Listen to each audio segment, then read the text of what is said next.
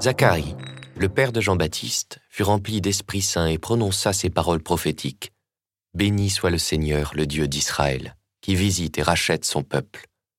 Il a fait surgir la force qui nous sauve dans la maison de David, son serviteur, comme il l'avait dit par la bouche des saints, par ses prophètes, depuis les temps anciens.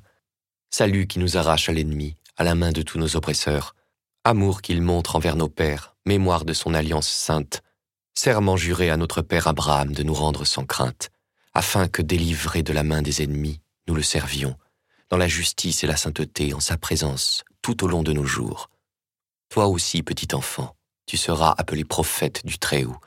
Tu marcheras devant, à la face du Seigneur, et tu prépareras ses chemins pour donner à son peuple de connaître le salut par la rémission de ses péchés, grâce à la tendresse, à l'amour de notre Dieu, quand nous visite l'astre d'en haut, pour illuminer ceux qui habitent les ténèbres et l'ombre de la mort, pour conduire nos pas au chemin de la paix.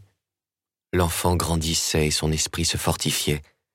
Il alla vivre au désert jusqu'au jour où il se fit connaître à Israël.